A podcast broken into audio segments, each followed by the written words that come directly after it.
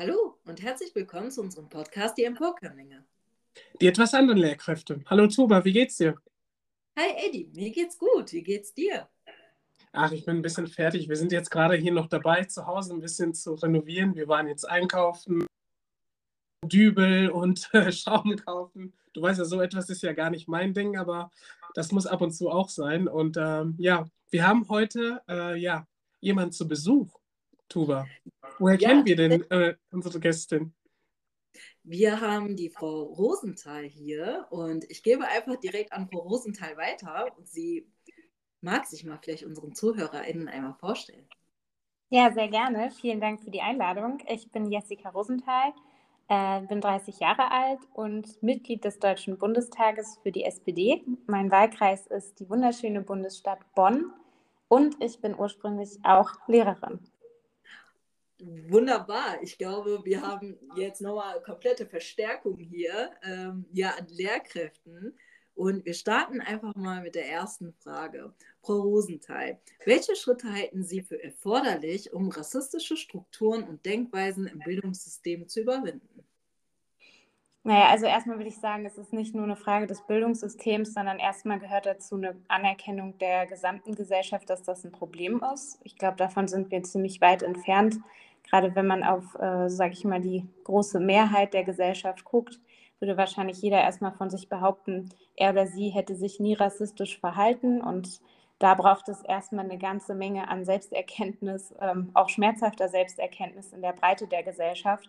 Und in diesem Zuge fällt natürlich der Blick auch aufs Bildungssystem, weil wir da versuchen natürlich gerade solche Prozesse auch mit anzuregen. Auch wenn ich der Meinung bin, dass man nicht immer alles nur auf die Schule und aufs Bildungssystem irgendwie ja, bauen kann. Das fällt mir im politischen Bereich immer auf. Am Ende sollen es immer die Kolleginnen und Kollegen richten und irgendwas noch ein Fach machen oder so. Ähm, ich glaube, so einfach ist es nicht. Aber hier ist, glaube ich, noch gar nicht, nach gar keine Schritte richtig angefangen. Also ich habe mein, mein Referendariat äh, noch gar nicht so lange gemacht, vor, also habe das 2020 beendet. Ich habe zum Beispiel von rassistischen Strukturen in der Schule noch nie was gehört. Das ist rein der politische Bereich, der mir irgendwie immer wieder mehr die Augen öffnet. Ich bin wahrscheinlich auch noch weit entfernt davon, irgendwie fertig zu sein auf diesem Weg, aber ähm, ich verstehe jetzt mehr, wie diese Pro Prozesse wirken können, dass die natürlich ganz exorbitant was mit Schule zu tun haben und dann natürlich auch mit der Frage, wie wir überhaupt über Rassismus in Schule sprechen, ähm, insgesamt im Bildungssystem. Äh, von daher würde ich sagen, ist da noch eine ganze Menge zu tun. Also mehr als ja, wir müssen da jetzt noch mal einen weiteren Strang in, in, den Lehrplan irgendwie reinschreiben. Das hilft sicher auch, aber erstmal braucht es eine Grundkompetenz bei den Lehr Lehrkräften, das überhaupt zu sehen. Es braucht eine Awareness in der gesamten Gesellschaft dafür. Und dann geht es natürlich auch um Rollen, Vorbilder und so weiter. Also es ist, glaube ich, ein sehr, sehr großes Paket, was man da schnüren muss, damit man, wenn man das wirklich, wirklich angehen will. Ja, ähm, ja, vielen, Ladies first. ja, das passiert öfter. Ähm, vielen, vielen Dank für die Antwort. Ähm, ja, Eddie und ich sagen ja immer in unseren äh, Podcast-Folgen, wir alle sind rassistisch sozialisiert. Das heißt, die Selbsterkenntnis da überhaupt bei anzufangen und äh, ja eigene Denkmuster zu rekonstruieren und zu sehen, dass bestimmte Dinge ja einfach so erlernt und die mal zu hinterfragen, ist, glaube ich, von enormer Wichtigkeit. Ähm, Eddie, willst du da auch noch deine Ergänzung machen? Genau, und ähm, ja, die Selbsterkenntnis, das, was Sie ähm, vorhin angesprochen haben, ich glaube, das ist etwas, was uns immer noch fehlt. Und ähm, wenn Sie sagen, dass wir natürlich weit äh, davon entfernt sind, das kann ich sofort unterschreiben.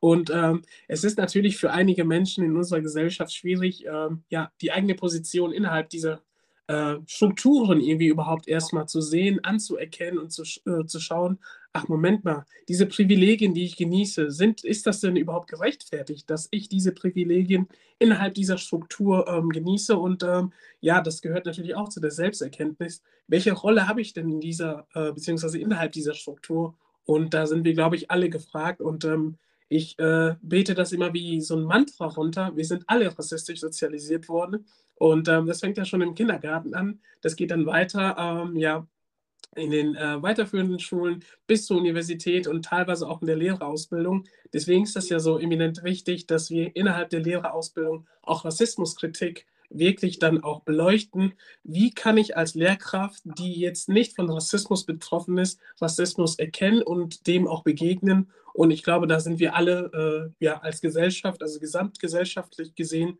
gefragt. Und natürlich kann Schule nicht immer alles bewältigen. Und ähm, das, was Sie gesagt haben, das stimmt auch. Man hat irgendwie immer das Gefühl, dass Schule irgendwie das äh, ja, ähm, ja ein, äh, ein bestimmtes Serum hat, um alle Probleme, die innerhalb dieser Gesellschaft irgendwie schon äh, da sind, zu lösen. Und nein, das können wir nicht. Wir können immer nicht die Lehrkräfte äh, immer noch mit mehr Aufgaben zuschütten. Da müssen wir uns irgendwie davor hüten. Aber wenn es darum geht, Rassismus zu begegnen, dann denken wir, dass Schule natürlich innerhalb dieser Gesellschaft eine ja, herausragende Rolle spielt. Denn wir müssen alle durch diese schulischen Systeme und wir müssen alle äh, dadurch und äh, deswegen sagen wir auch, dass wir innerhalb dieser Sozialisation da eingreifen müssen, um dem Problem überhaupt äh, ja, habbar zu werden. Ja, ich würde, ich würde da voll zustimmen. Ich will auch nicht so verstanden werden, als ob ich da Schule oder auch insgesamt auch frühkindliche Bildungseinrichtungen nicht in der Pflicht sehe. Ich glaube nur, und das ist so meine Wahrnehmung, ich bin natürlich auch in der politischen Bubble unterwegs. Ich bin noch JUSO-Vorsitzende. Wir sind auch wahrscheinlich noch lange nicht so weit, wie wir sein sollten, aber wir geben uns auf jeden Fall Mühe, mal voranzukommen.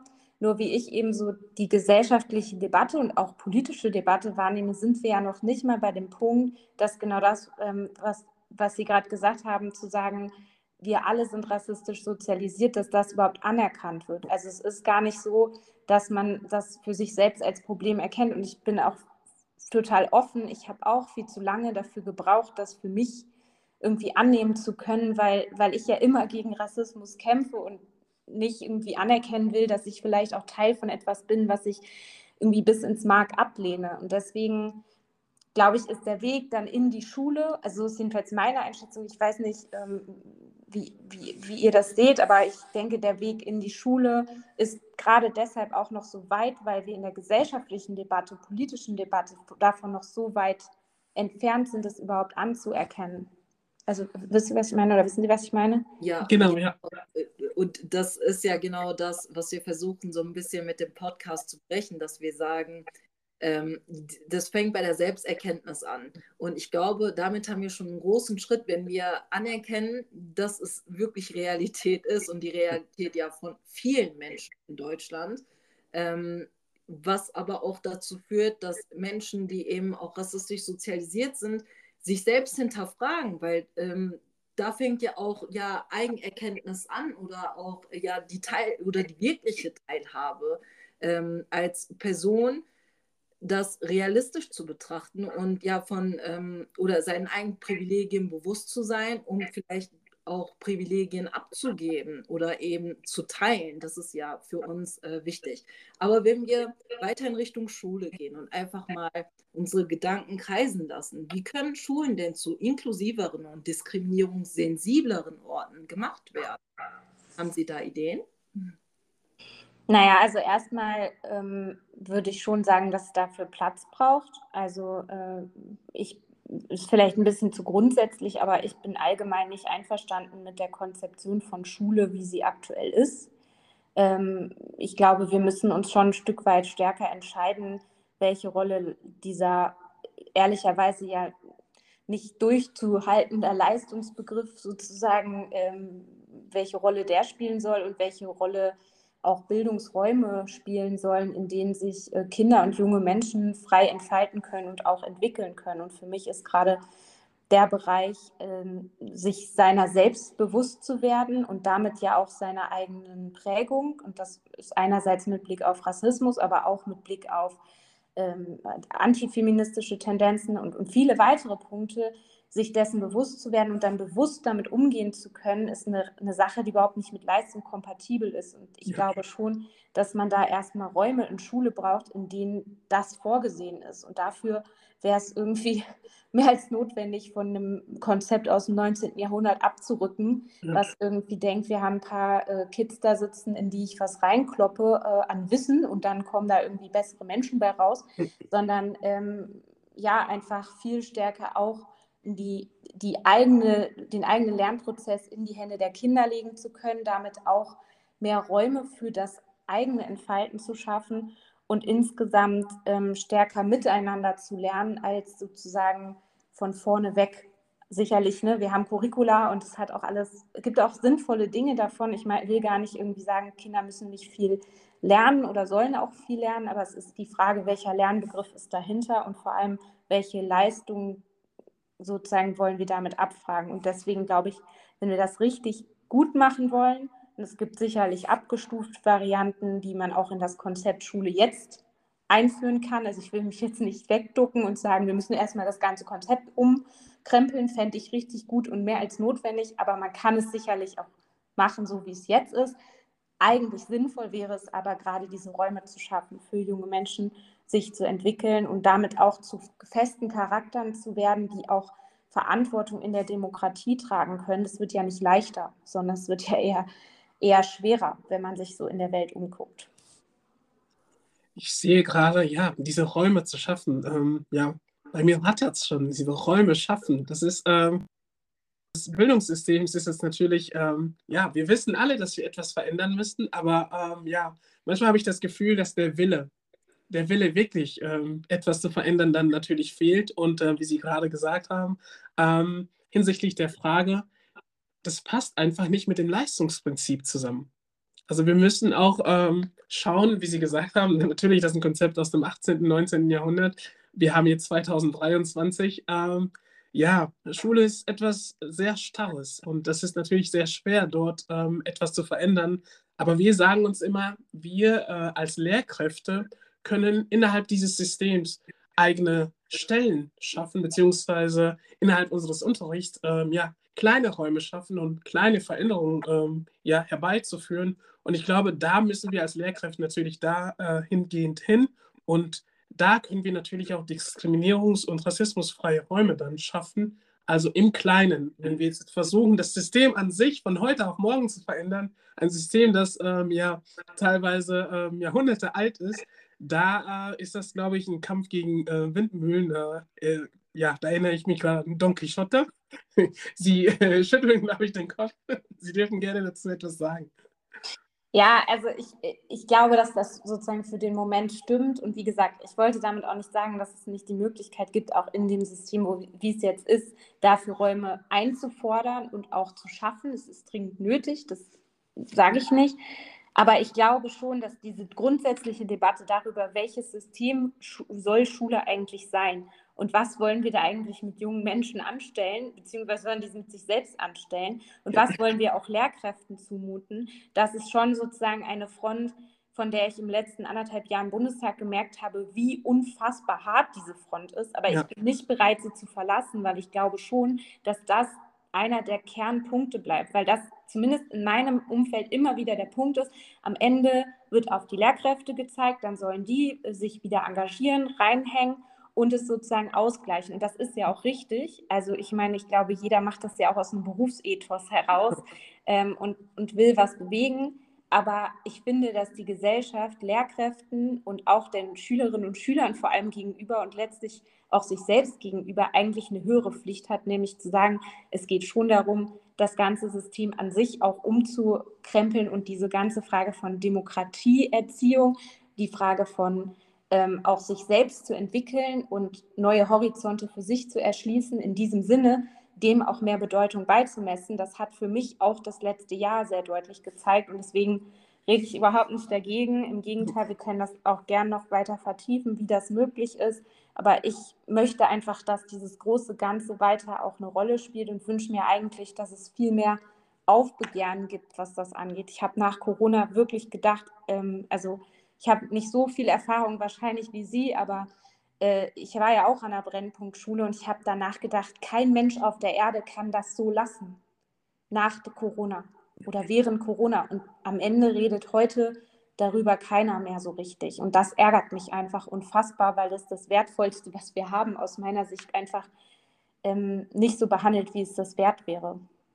Ja, also äh, zu Corona hatten wir auch eine äh, Folge konzipiert, weil wir der Meinung sind, dass eben ja Corona ein Beschleuniger von sozialen Ungleichheiten geworden ja. ist. Und ähm, es geht weiter und es wird ähm, gerne unter dem Teppich gekehrt. Wir sind leider an einem Punkt, äh, wo wir jetzt sagen, da hinken schon so viele Kinder und Schülerinnen und Schüler hinterher, sodass das eigentlich aufgefangen werden muss. Äh, natürlich sprechen wir davon, dass ähm, ja jede Lehrkraft quasi eigene intrinsische Motivation mitbringt, um etwas zu bewirken. Aber an der Stelle ist auch wichtig, Lehrkräfte zu stärken, sodass man zum Beispiel rassismusfreie oder diskriminierungsfreie oder sensible Orte in, in den Klassenzimmern schaffen kann. Das kann allerdings nur funktionieren, wenn eben auch Lehrkräfte Unterstützung bekommen, Fortbildung in dem Bereich erhalten, ja. ähm, weil alleine zu stemmen ähm, oder darauf zu warten, dass das Schulsystem umgekrempelt wird, das, das wird ja Jahrzehnte dauern. Wir befinden uns aber in der Situation, wo Kinder und Jugendliche uns jetzt brauchen, weil wir die ein paar Jahren in die Gesellschaft rausschicken und eben Demokratieförderung an der Stelle super wichtig ist. Ich glaube, das ähm, ist enorm wichtig. Deswegen finden wir das auch wichtig, dass wir äh, beide als Lehrkräfte mit Zuwanderungsgeschichte auch sagen, es müssen mehr Lehrkräfte mit Zuwanderungsgeschichte, aber auch mehr Personal an Schulen mit Zuwanderungsgeschichte, um eben diese diskriminierungsfreien Räume zu schaffen. Da wäre ich nämlich schon bei der nächsten Frage, nämlich wie können Lehrkräfte mit internationaler Familiengeschichte besser in den Schulbetrieb integriert und unterstützt werden? Also erstmal würde ich das komplett unterstützen. Und wie gesagt, ich habe ja auch gesagt, es geht mir nicht darum, die um, das Umkrempeln des Schulsystems zu benutzen, um die Fragen von Fortbildung oder auch überhaupt Lehrerausbildung ähm, nicht anzugehen. Das ist natürlich in unserer föderalen Struktur nach wie vor Ländersache. Ähm, auch hier scheint es mir doch viel zu oft der Fall zu sein, dass das vorgeschoben wird dafür, dass man am Ende keine gesamtpolitische bundesweite Debatte führen kann. Das halte ich auch für falsch. Ähm, ich finde, gerade nach Corona muss sich der Föderalismus auch neu beweisen und auch eine Kultusministerkonferenz muss sich neu beweisen. Und da erwarte ich schon, dass da deutliche Zeichen gesetzt werden, auch in diesen Fragen. Da sind wir wieder bei dem Punkt, wird das überhaupt anerkannt? Also wenn man jetzt mit den Kultusministern, und ich meine, da sind ja auch genug von meiner Partei dabei, ähm, gemeinsam irgendwie diskutieren würde, würden sie das Problem in der Drastik, wie, ähm, wie wir das jetzt hier auch äh, diskutieren, würden sie das überhaupt anerkennen? Da würde ich schon mal ein Fragezeichen dran machen. Ja. Aber da wäre eigentlich der Ort, wo man sagen muss, es geht darum, einen gemeinsamen Plan zu entwickeln, wie das in die, äh, einerseits in die Fortbildungen, aber natürlich auch in die Lehrerinnenausbildung verbindlich ähm, festgeschrieben werden kann. Ähm, das, glaube ich, wäre schon ein wichtiger, notwendiger Schritt. Und dann, ähm, wenn es darum geht, Menschen zu empowern, äh, Lehrerin oder Lehrer zu werden, die vielleicht heute viel zu viele Hürden haben, dann sind wir auch da natürlich wieder bei extremen, ja, extremen Punkten darin, dass man irgendwie zu viele Steine im Weg gelegt bekommt ähm, ich kann leider, also ich habe leider keinen guten Vorschlag dafür, wie man noch mehr Menschen ähm, mit, mit internationaler Geschichte dafür begeistern kann. Ich glaube, es geht viel über Rollenvorbilder, es geht ja. über sowas wie, euer, wie euren Podcast, es geht aber auch darum, dass man diese Rollen gesehen hat in der Schule. Und ich denke schon, dass auch Länder die Möglichkeit haben, auch verschiedene Gruppen nochmal anders anzusprechen und auch den Lehrerinnenberuf nochmal mehr zu promoten und auch bewusst ja. auf bestimmte Gruppen zuzugehen. Ich denke, das geht, äh, wenn man es will. Und ähm, da braucht man dann aber mehr Initiative, als einfach zu sagen, wir gucken mal, wer sich dann da äh, aus einer Lehrerinnenfamilie vielleicht bemüßigt, auch Lehrerin zu werden. Das ist auch gut. Also ich glaube, alle, die das machen wollen und aus tiefster Seele dafür brennen, sind ja auch willkommen. Aber natürlich muss es auch darum gehen, auf andere Gruppen zuzugehen. Also so ohne dass ich jetzt sagen könnte, mit den zehn Maßnahmen hm. äh, kann ich mir das vorstellen, aber ich glaube, es geht schon darum, auch auf Personen zuzugehen und ihnen zu sagen, wir würden uns wünschen, dass. Genau, und das mit den Rollenvorbildern, äh, da stimme ich Ihnen 100% zu.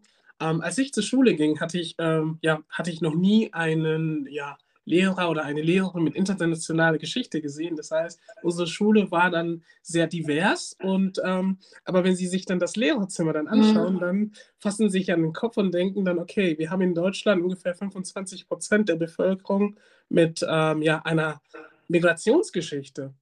So, und die Frage ist dann innerhalb dieser Position, wenn man sich dann so umschaut, dann fragt man sich, wo sind denn eigentlich diese Menschen? Also haben diese Menschen innerhalb dieser Republik überhaupt irgendeine Teilhabe oder haben diese Menschen eher einen Minderheitsstatus? Also sind sie jetzt Teil der Gesellschaft oder sind sie kein Teil der Gesellschaft? Und das ist genau etwas, was mich dann irgendwie gestört hat. Und äh, wir sagen immer, you can be what you can see.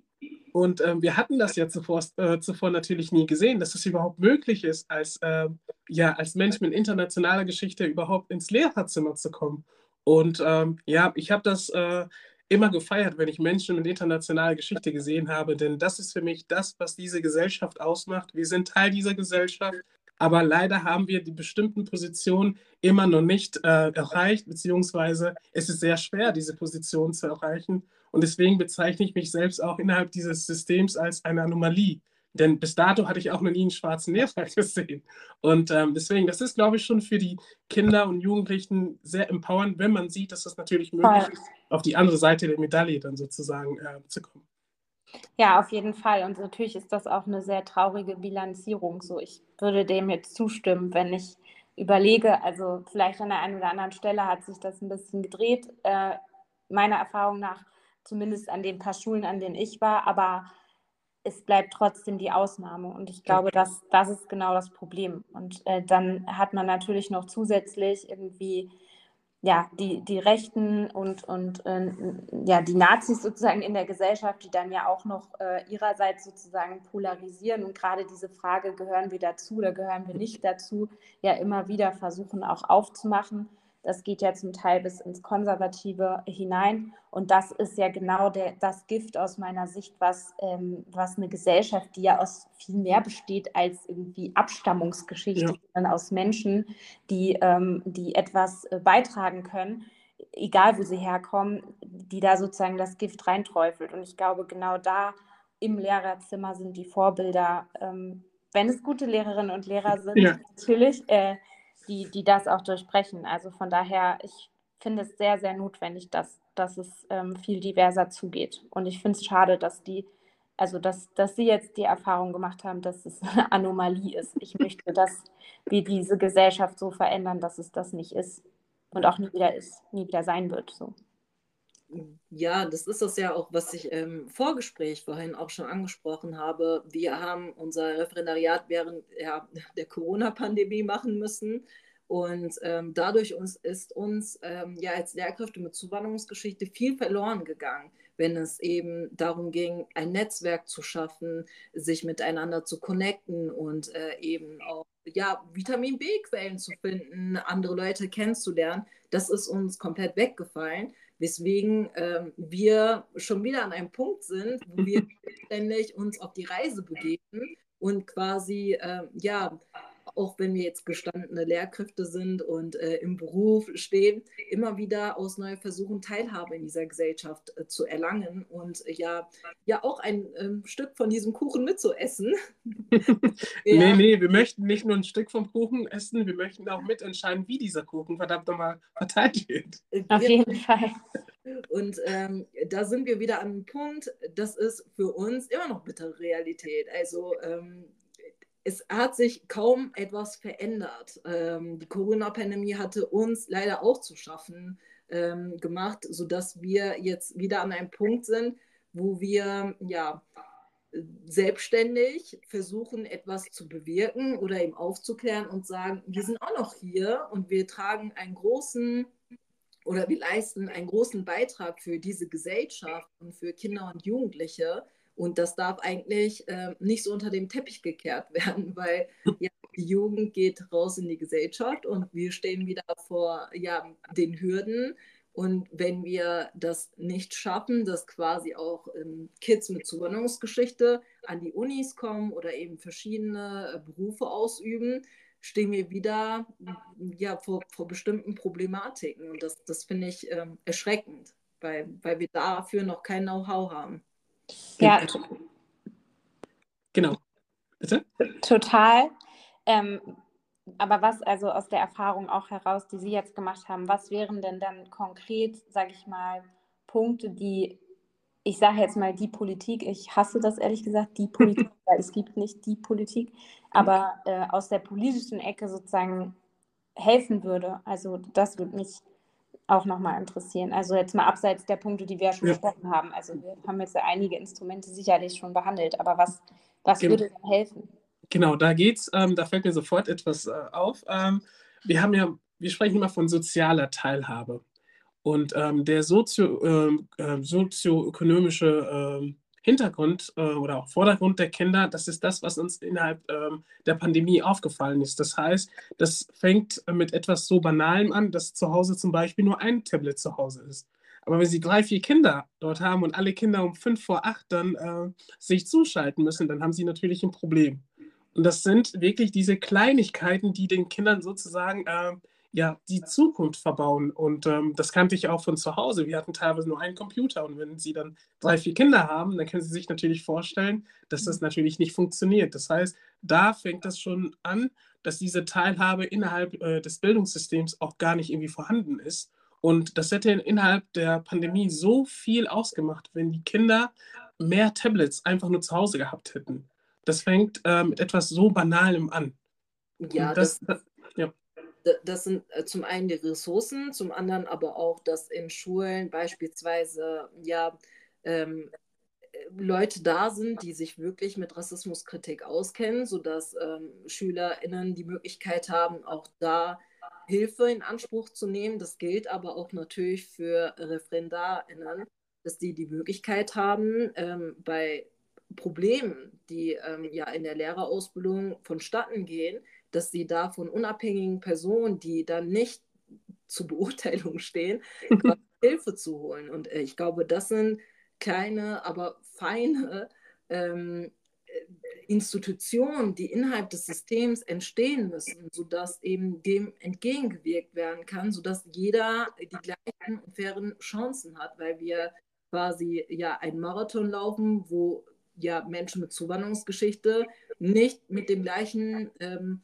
oder nicht die gleichen Startbedingungen haben. Und fängt das eigentlich ja schon an. Und das ist ja genau das, äh, ja. sozioökonomische Ressourcen, aber auch, dass dann Stellen bewusst geschafft werden müssen, um eben ähm, Menschen mit Zuwanderungsgeschichte an der Stelle zu helfen. Dadurch ähm, muss natürlich in der Lehrerausbildung dann gewährleistet werden, ähm, dass es da Stellen gibt, an die wir uns wenden können. Das ist genau. Und es gibt ja, es gibt ja Maßnahmen, äh, die dann helfen, um zum Beispiel jetzt, äh, sei es äh, äh aufgrund des Erwerbs eines Tablets, ähm, dass da BUT in der Bildung und Teilhabe. Aber das Problem ist dann nun mal, dass diese Scham dann irgendwie besteht, ne? sich ähm, diese Hilfe überhaupt erstmal in Anspruch erstmal zu nehmen. Das heißt, diese Hürden, auch diesen Papierkram zu bewältigen, das ist etwas, was für uns natürlich etwas sehr Banales ist. Aber wenn Sie aus einem bildungsfernen Haushalt kommen, dann stellt das schon eine große Hürde dar, diese, äh, dieses Formular überhaupt ausfüllen zu können. Und da brauchen wir natürlich auch wieder ähm, äh, Sozialarbeiter, SozialarbeiterInnen, die sich äh, des Problems annehmen und diese Menschen dann an die Hand nehmen. Und ähm, ja, das sind wirklich so diese Kleinigkeiten. Also es scheitert schon da, daran, dass jetzt ähm, der Antrag überhaupt gestellt werden kann. Und ja. Ähm, das ist mir immer wieder begegnet und ähm, da helfe ich natürlich auch dort, wo ich kann, aber natürlich kann ich nicht alles auffangen. Nee, überhaupt nicht. Naja, also ich will jetzt nicht den, den bundespolitischen Werbeblock machen, aber zumindest sozusagen Teile davon wollen wir jetzt versuchen zu beheben mit der Kindergrundsicherung. Das war ja schon auch ein harter Kampf, das überhaupt jetzt mal so durchzubringen. Und das ist ja auch in der Presse jetzt immer wieder hoch und runter geschrieben. Da ja. gibt es ja auch noch einige Kämpfe zu gewinnen, ähm, was eine finanzielle Ausstattung von so einer Kindergrundsicherung angeht. Und die Idee der SPD war immer, dass das dann automatisch ausgezahlt wird. Und da würden übrigens auch ein paar Leute äh, Kindergeld bekommen, die jetzt noch gar kein Kindergeld bekommen, genau aus diesen Gründen oder die Kindergrundsicherung dann, dann bekommen. Und ähm, das wären, glaube ich, schon nochmal Sachen, wo auch der Sozialstaat nochmal deutlich zeigt, hey, Kinder sind uns was wert, junge Menschen sind uns was wert und es geht nicht darum, sozusagen, dass man erstmal 80 Seiten Antrag ausfüllt. Ich ja. glaube schon, dass das ein echter Systemwechsel ist und deshalb bin ich darauf auch in keiner Weise bereit, auch nur einen Zentimeter oder Millimeter zurückzuweichen, ähm, wenn man irgendwie dann hört, dass dafür dann kein Geld da, da sein soll. Das wird es also mit mir halt einfach nicht geben und ich weiß auch mit großen Teilen der SPD, Und trotzdem bleibt das natürlich bestehen. Also die Frage der, der finanziellen, des finanziellen Hintergrunds und, und der Unterstützung, das kriegt man, glaube ich, schon mit sehr gutem Ganztag, aber auch qualitativen Ganztag. Das kriegt man, glaube ich, schon auch mit einer Kindergrundsicherung zumindest abgefedert, aber natürlich nie komplett aufgehoben. Und deshalb ist das eigentlich Schlimme ja, dass es so eine große Korrelation gibt zwischen Zuwanderungsgeschichte äh, in der Familie und weniger gut gestellter finanzieller Lage. Und das, zeigt ja genau das, was, was Sie ja auch sagen und was ich auch sehe, eine strukturelle Diskriminierung und, und ja. rassistische Strukturen in der Gesellschaft, die, die Bestand haben und die sich dann an all diesen Dingen irgendwie natürlich weitergeben, auch in die nächste Generation. Ich glaube, da müssen gerade die, die immer laut sagen, es muss die Leistung zählen, äh, sollten mal ganz klar irgendwie darauf gucken, dass man, dass das dann auch wirklich gilt. Also ich kriegt dann oft als linke Sozialdemokratin sozusagen zu hören, man würde sich ein Kuckucksheim bauen wollen. Aber was ich einfach nur will, ist, dass jemand, der sich reinhängt und in seinem Maße, was er kann, irgendwie versucht, sich anzustrengen, dass der auch das bekommen kann, was er verdient und dass es nicht um, ums darum geht, dann irgendwie die richtigen Eltern äh, gerade ja. zu haben, die dann weiße Hautfarbe haben und aus dem richtigen Stadtteil kommen und vielleicht noch drei äh, Eigenheime haben. Ja. So, das ist nicht, hat nichts mit Leistungsgerechtigkeit, hat nichts mit Gerechtigkeit an sich zu tun. Aber ja, auch da ja. ist es natürlich leider nicht so, dass das von selber passiert, sondern sich dann an so auch scheinbar Kleinigkeiten wie, wie ist die Kindergrundsicherung ausgestattet und kriegt man das Geld ähm, wirklich so daran auch natürlich irgendwo manifestiert. Ne? Genau, und ähm, ich muss immer schmunzeln, wenn die Menschen dann immer von dem sogenannten Leistungsprinzip äh, sprechen. Und äh, also wenn es da, danach gehen würde, dann wären ganz viele Menschen ähm, ja weg, weg von ihrer Position, ja. wo die sich heute befinden. Also sie, sie merken schon, ich mache mich da ein bisschen lustig darüber. Also ich halte wirklich nichts davon und ähm, letztendlich, letztendlich kommt es darauf an, wen sie kennen und ähm, aus, in, äh, aus, welchem Elternhaus halt ja, sie äh, genau. kommen. Und äh, deswegen das mit dem Leistungsprinzip, das ist, ähm, ich sage immer, ja, das ist BS, äh, das möchte ich jetzt nicht aussprechen. Ähm, Frau Rosenthal, wie wichtig ist die Rolle der Politik bei der Förderung von Diversität und Inklusion in Schulen? Also ich glaube, dass die schon gro äh, eine große Rolle spielt, ähm, wie wir jetzt in, im Laufe des Gesprächs auch schon an vielen Stellen irgendwie rausgearbeitet haben, wenn die Kultusministerkonferenz sich darauf committen würde, eine gemeinsame Strategie festzusetzen, wie man diesem Problem begegnet und Instrumente zu bestimmen, wo sich jeder verpflichtet, die auch einzuführen, dann glaube ich schon, dass sich in der Lehrerinnenbildung äh, eine ganze Menge verändern wird. Wahrscheinlich zu langsam für unseren Geschmack hier gemeinsam, aber es würde sich was verändern. Und ich glaube auch die Frage von ähm, ja, Ansprechbarkeit. Ähm, das sind alles Sachen, die natürlich gemeinsam auch geschaffen werden können, wenn man das Problem entsprechend anerkennt.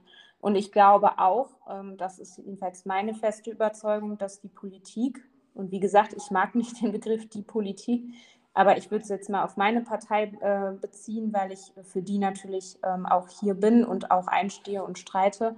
Auch meine Partei hat die Aufgabe, ähm, dass es nicht nur darum geht, wer sitzt im Lehrerzimmer, sondern wer sitzt in den Parlamenten. Und da werden auch Menschen, die jetzt Privilegien haben, bereit sein müssen, sie abzugeben an Menschen, die eben auch andere Perspektiven ein, äh, einbringen können und auch diese Frage von Rassismus zum Beispiel nochmal anders adressieren können. Was übrigens nicht heißt, dass ich denke, dass immer, also dass jemand, der zum Beispiel weiß ist, sich nicht auch dafür einsetzen kann, das ist ja nicht der Punkt. Aber ich glaube trotzdem, dass es mehr als notwendig ist, dass unterschiedliche Perspektiven ähm, die Geschicke dieses Landes bestimmen. Und da sind wir, äh, und das bleibe ich, wie gesagt, mal bei der SPD, weil das aus meiner Sicht auch, ähm, wir da auch einen hohen Anspruch an uns selbst haben sollten als ähm, emanzipatorische Bewegung und Arbeiterpartei. Äh, da sind wir sicherlich auch noch viel zu weit von entfernt. Ja, ich ähm, mache einfach weiter mit der nächsten Frage. Ich glaube, damit wären wir erstmal soweit zufrieden und hoffen einfach, dass das ja in Zukunft äh, natürlich ein bisschen diverser wird. Und ähm, wir, wir appellieren ja wirklich an, äh, wir brauchen Menschen mit verschiedenen Perspektiven äh, überall.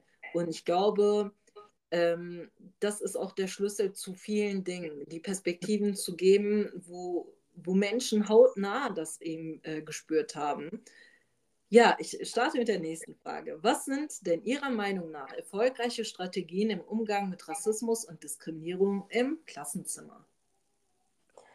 Tja, ich glaube, dass ich die Frage nicht gut beantworten könnte. Also äh, ich denke, es geht schon darum, dass, dass man ein respektvolles Miteinander immer gewährleistet und sozusagen jegliche diskriminierende Äußerung und seien sie nur im Spaß in Anführungsstrichen nur, äh, wohlgemerkt, ähm, nicht ignoriert, sondern als genau das herausstellt, was sie sind, nämlich diskriminierendes, verletzendes Verhalten und dass man da auch kompromisslos ist äh, als Lehrkraft. Ähm, ich meine, ich, wie gesagt, ich, es ist jetzt schon anderthalb Jahre her, aber ich kann mich schon auch an Situationen erinnern, wo man eine Störung dann, die einen vielleicht auch nervt, mal überhört, weil man gerade irgendwie was anderes macht und ja. so. Aber es muss, glaube ich, für alles, was rassistisch ist, was verletzend ist, was, ähm, was nicht geht, darf sozusagen so eine Toleranzschwelle gar nicht da sein, sondern es muss immer klar sein, dass man das deutlich anspricht.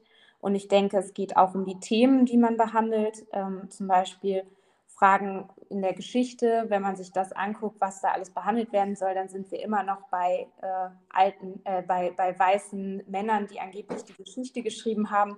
Ich glaube, dass das ähm, auch Dinge sind, die einfach thematisch, wo man auch thematisch breiter werden muss und werden kann und Dinge auch an anderen Beispielen deutlich machen. Ich glaube, weiter reicht leider sozusagen jetzt erstmal meine Vorschläge nicht, ähm, was vielleicht aber auch daran liegt, dass ich ähm, dass ich selber sozusagen in, im Umgang mit mehr Instrumenten oder Methoden einfach selber auch nicht geschult bin und auch mich noch nicht weiter geschult habe als Lehrerin.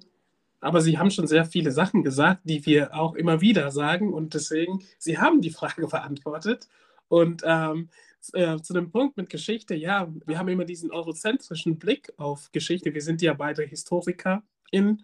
Und ähm, ja, auch dahingehend die Lehrmaterialien auch nochmal ähm, ja, sensibel sozusagen anzufassen und zu schauen, welche Stereotypen da immer noch ähm, ja, verbreitet werden.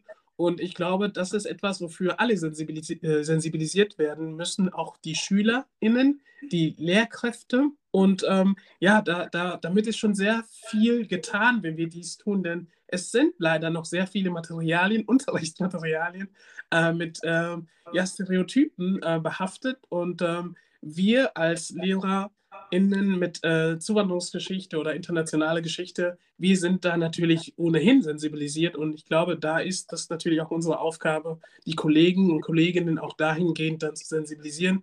Moment, dieses Material ist natürlich verletzend, das ist rassistisch, ähm, das sind Stereotypen, die da immer noch irgendwie reproduziert werden. Und ich glaube, das ist ähm, ja enorm wichtig, dass wir dahingehend auch die Materialien dann nochmal äh, beleuchten. Ja, ich würde dem Ganzen zustimmen. Ähm, den Punkt würde ich nochmal hervorheben, den Sie gesagt haben, Frau Rosenthal, nämlich, ähm, wenn rassistische Begrifflichkeiten fallen, hinhört und äh, sofort handelt und das nicht beiseite schiebt, weil ich glaube, das sind ja kleine Traumata, die aber immer zu großen Traumata werden können, bei äh, jungen Menschen vor allem. Und ähm, wir sind auch der Meinung, dass auf jeden Fall ähm, rassistische Begrifflichkeiten oder ein Vokabular zu Rassismuskritik ähm, viel präsenter sein muss. Das heißt, SchülerInnen müssen in der Hinsicht auch aufgeklärt werden, um eben für das Ganze ein Verständnis zu entwickeln. Weil das ist, äh, glaube ich, letztendlich auch der Schlüssel, dadurch, dass ein faires Miteinander, ein gerechtes Miteinander dann auch in den Klassenzimmern entstehen kann und dadurch auch Respekt natürlich untereinander gewährleistet werden kann. Genau. Ja. Das ist das, das, natürlich, das ich natürlich schon mache. Ich bin ja in der SV und das machen wir dann mit der SV. Und ähm, ja, das heißt, ähm, Rassismuskritik machen wir schon innerhalb ähm, unserer Schule. Und ähm, das ist natürlich auch etwas, um die Kinder zu sensibilisieren, aber auch um die Kolleginnen und Kollegen ebenfalls äh, dahingehend zu empowern, dass sie diese ähm, ja, Strukturen oder Beleidigungen oder ähm, ja, rassistische Anfeindungen äh, erkennen und auch das dann als solches dann auch erkennen und nicht einfach nur stehen lassen. Und ich glaube, dahingehend ist das schon natürlich sehr viel, dass das dann, ähm, ich, meiner Meinung nach muss das auch außerhalb ähm, beziehungsweise innerhalb der Schule kommen. Ne? Das muss von den Menschen, für die Menschen innerhalb der Schule kommen. Und ich glaube, ähm, die Erkenntnis, die ich da, die ich da äh, hingehend ähm, ja, erhalten habe, ist, dass es dann natürlich viel einfacher aufgenommen wird, wenn wir gemeinsam etwas als Schule dann äh, erschaffen. Mhm. Aber Frau Rosenthal, ähm, wir können Ihnen da versichern, dass die jungen Menschen viel weiter sind, als ja. viele denken. Und das gibt uns so viel Mut. Das sagen wir auch jedes Mal bei jedem Gespräch. Ähm, Kinder und Jugendliche sind mittlerweile so reflektiert. Also das was immer so von sich gegeben wird in, in Sachen, ähm, ja, die Jugend von heute und ja. das, ist, das ist so ein Quatsch, weil die Kinder, die bringen schon so viel äh, Reflexion mit. Die kriegen ja auch viel von den sozialen Medien mit. Ja. Also an der Stelle ist das mal auch nicht immer so ein Kritikpunkt, sondern ähm, die, die haben echt tolle Ideen und die muss man auffangen und weiter fördern. Und das, das gibt uns Mut und wir sehen, dass sich dahingehend wahrscheinlich vieles noch verändern wird. Und ähm, ja, da sind wir guter Denker. Aber, aber Tuba, das mit, ähm, das mit der Jugend, mit dem Schimpfen, das kennen wir auch von den Römern, von den Griechen. Also das ist schon Jahrtausende. Ich wollte sagen, die unendliche Geschichte. Jede Generation schimpft immer auf die nächste. Und äh, das ist etwas Witziges, aber wir sehen, äh, wir, ich hoffe, dass wir in 20, 30 Jahren nicht so ticken. Und äh, ja, kommen wir doch zur nächsten. Kommen wir zur nächsten Frage. Wie können Lehrpläne und Curricula verändert werden, um den Umgang mit Rassismus und Diskriminierung zu fördern? Ja, wie gesagt, es geht darum, Räume zu schaffen. Also wenn ich ein Curriculum so voll klatsche, dass äh, am Ende kein Raum dafür bleibt, auch Reflexion unabhängig von Leistungssituationen zu schaffen ähm, und, und auch sozusagen zu ja, einfach einen Raum dafür zu schaffen, auch das zu besprechen, dann glaube ich, wird das nichts. Und natürlich geht es bei, bei den Curricula, da haben wir ja eben schon ein bisschen drüber geredet, auch darum, welche Themen wähle ich aus. Also wenn sozusagen Kolonialismus und, und alles, was da sozusagen raus resultiert, ähm, eine kritische Reflexion auch von Eurozentrismus, wenn man dazu zum Beispiel nie kommt, ja. Äh, dann ja, wird es halt schwierig auch, auch zu verstehen, warum vielleicht manche Debatten in anderen Teilen der Erde anders laufen. Und auch der Blick auf Europa oder den sogenannten Westen, da muss man natürlich auch immer ein bisschen aufpassen, weil das ja gerade aktuell von Putin versucht wird, sehr stark auch in diese Richtung zu drehen. Aber warum man da ähm, vielleicht auch auf ja, sehr kritische Perspektiven trifft, zu Recht. Ähm, und was das zum Beispiel auch mit unserem Wirtschaften heute zu tun hat. Also ich finde schon, um die Welt heute zu verstehen, aber ich bin halt auch Geschichtslehrerin, von daher ähm, ist der Fokus da vielleicht auch stärker drauf. Ähm, ja. Muss man einfach verstehen, äh, wo das auch herkommt, in welcher Tradition auch letztlich der eigene Reichtum, ja. den wir ja alle hier in, in Deutschland haben, natürlich unterschiedlich stark und wir müssen ja. auch in Deutschland stark umverteilen, aber ähm, trotzdem ja angehäuft haben, dass der auch was mit Dingen der Vergangenheit zu tun hat. Das halte ich schon für nötig. Und ich glaube, dass man viele Dinge auch einflechten kann. Also das also wird ja auch an vielen Stellen gemacht, wenn es um dieses Erlernen von Sprache geht. Dann kann man andere Rollenbilder, also ne, so wie ich als Feministin dafür kämpfe, dass es die Chefin ist, die irgendwas zu irgendwem sagt, ist es dann vielleicht auch äh, jemand mit internationalem Hintergrund, der dann eine bestimmte Rolle einnimmt als Polizist oder als Lehrerin oder wie auch immer in Geschichten oder äh, Dingen, mit denen man sich dann in einer anderen Sprache beschäftigt. Also ich glaube, dass man das gut einflechten kann. Genau, und das mit den Lehrplänen, da fällt mir auf, ähm, während meiner Schulzeit und äh, während des, äh, der Uni universitären Ausbildung, der Kolonialismus hat nicht viel, ähm, der Kolonialismus hat so, so gut wie nie stattgefunden.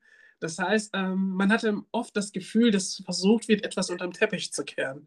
Aber um äh, die Strukturen, die wir heute haben, sei es im Hinblick auf Rassismus zu verstehen, müssen wir teilweise 500 Jahre zurückgehen, um zu verstehen, welche Strukturen letztendlich dazu geführt haben, ähm, dass es heute immer noch Bestand hat. Und das ist das, was Sie dann auch ähm, gerade gesagt haben, der Reichtum. Natürlich resultiert der Reichtum aus dem Kolonialismus heraus. Und diese rassistischen Strukturen, diese Rassentheorien und so weiter und so fort, das sind Dinge, die finden immer noch viel zu wenig statt innerhalb der Schule. Und ich ja. glaube, das ist auch, das macht es auch so schwierig, diese rassistischen Strukturen dann zu dekonstruieren. Und dahingehend müssen wir uns als Gesellschaft, als äh, Schule auch äh, allgemein dann auch natürlich stärker dann irgendwie, äh, ja, dahingehend dann auch nochmal ähm, belesen, beziehungsweise ja. nochmal die Themen dann nochmal thematisieren. Denn ich habe das Gefühl, dass wenn man teilweise mit Menschen spricht, dass Menschen sich dann denken, wir waren denn nochmal die Namon Herero. Hm? Also der erste Völkermord und da denkt man sich dann, okay, da ist etwas schiefgegangen. Ne? Das ist dann, also wir haben da noch viel aufzuarbeiten, aber ich glaube, als Schule schaffen wir das und ähm, ja, wir sind immer guter Dinge, sonst würden wir das, was wir jetzt gerade machen, nicht machen und ähm, ja, wir glauben immer noch an das Gute im Menschen. Ja, ich glaube auch, dass das super notwendig ist. Ich habe neulich irgendwo in irgendeinem Umfeld mal gehört, naja, die Deutschen, äh, bei denen war das ja zum Glück mit dem Kolonialismus nicht so ein großes Problem. Wo ich dann auch so denke, also so ein erwachsener Mensch, gut aufgeklärt und intelligent, mhm. ähm, dann denke ich mir, an so einer Stelle hat äh, dann schon ein Bildungssystem versagt. Und da geht es mir nicht um das Wissen von Daten, sondern da geht es mir darum, zu wissen, welches Volk den ersten Völkermord ja. in großem Stil verübt hat und ähm, dass dann so eine Aussage ein Problem ist. Und das, äh, glaube ich, zeigt aber, ich das nicht zu einem festen Bestandteil mache, sondern irgendwie, ja, weiter irgendwie mich nur auf die, die großen Männer der Geschichte konzentriere, ja. dann glaube ich, wird es schwierig. Und von daher habe ich das Gefühl, wir drei hätten auf jeden Fall gute Ideen für einen zukünftigen äh, Geschichtslehrer. Aber ich, ich glaube, so geht es vielen Geschichtslehrkräften, äh, ja. dass man da auf jeden Fall. An der Stelle mache ich mal äh, ja, ganz gezielte Werbung, nämlich zu unserer letzten Folge. Ähm, hört da gerne rein, da haben wir nämlich viel über den Eurozentrismus gesprochen. Ich glaube, an der Stelle sich einfach ein bisschen Bildung anzueignen. Aber Frau Rosenthal, ähm, wir fragen unsere Gäste immer, und unsere Gästinnen natürlich, nach äh, ihrer Botschaft, die sie unseren ZuhörerInnen mitteilen möchten. Botschaft haben sich ganz viele so ein bisschen schwer, aber vielleicht Getan. ähm, die sie unseren ZuhörerInnen geben möchten. Gibt es da etwas? Ja, ich würde mir wünschen, dass alle, die das Gefühl haben, dass sich nicht genug bewegt, äh, dass es zu langsam geht und äh, dass genau diese entscheidenden Themen nicht den Stellenwert bekommen, den sie äh, verdienen, dass man nicht dabei stehen bleibt, das nur zu kommentieren, sondern in die Politik zu gehen. Egal welche Partei, sage ich jetzt mal, außer vielleicht äh, die Ja, Nachricht. zwei, drei oder so. Ja, ähm, weil ich einfach der festen Überzeugung bin, dass dort Dinge entschieden werden von, von Menschen, ähm, die manchmal vielleicht nicht diese, diesen Blickwinkel dann so mitbringen. Und es ist schwer, will ich auch immer noch sagen, man braucht langem Atem und ziemlich starke Nerven. Aber auch da gibt es Banden und Netzwerke. Und ich würde mir einfach wünschen, dass gerade Personen mit internationaler Geschichte, aber natürlich auch alle anderen, die der Meinung sind, wir müssen es besser machen, auch mithelfen, dass es besser wird. Damit heißt es jetzt nicht, dass ich jetzt Bundestagsabgeordnete komme und sozusagen sage, alleine geht es nicht. Klar, äh, ich trage Verantwortung und ich verspreche auch, die zu nutzen und mich einzubringen. Aber ich bin der festen Überzeugung, dass es unsere Demokratie und die Menschen, die das verbessern und verändern wollen und die auch andere Perspektiven mitbringen als die, die aktuell repräsentiert werden, die müssen, wir müssen gemeinsam diesen Platz erstreiten und das wäre meine Botschaft. Dem ist eigentlich nichts mehr hinzuzufügen. Wunderbare Worte. Findest du auch, Tuba? Ja, vielen Dank, dass Sie heute hier waren, uns nochmal Einblicke ja, in die politische Situation ein wenig gegeben haben und äh, uns da aber auch Mut machen, dass ähm, ja, Veränderung quasi stattfindet, sehr langsam, nicht so, wie wir es gerne hätten. Ja. Aber es äh, verändert sich langsam was, es ähm, gewinnt an Publik und das ist uns wichtig. Schön, dass Sie hier waren und ja, wir freuen uns, wenn wir uns vielleicht nochmal begegnen. An der Stelle wünschen wir unseren Zuhörern einen schönen Tag und bis bald. Tschüss. Tschüss. Tschüss.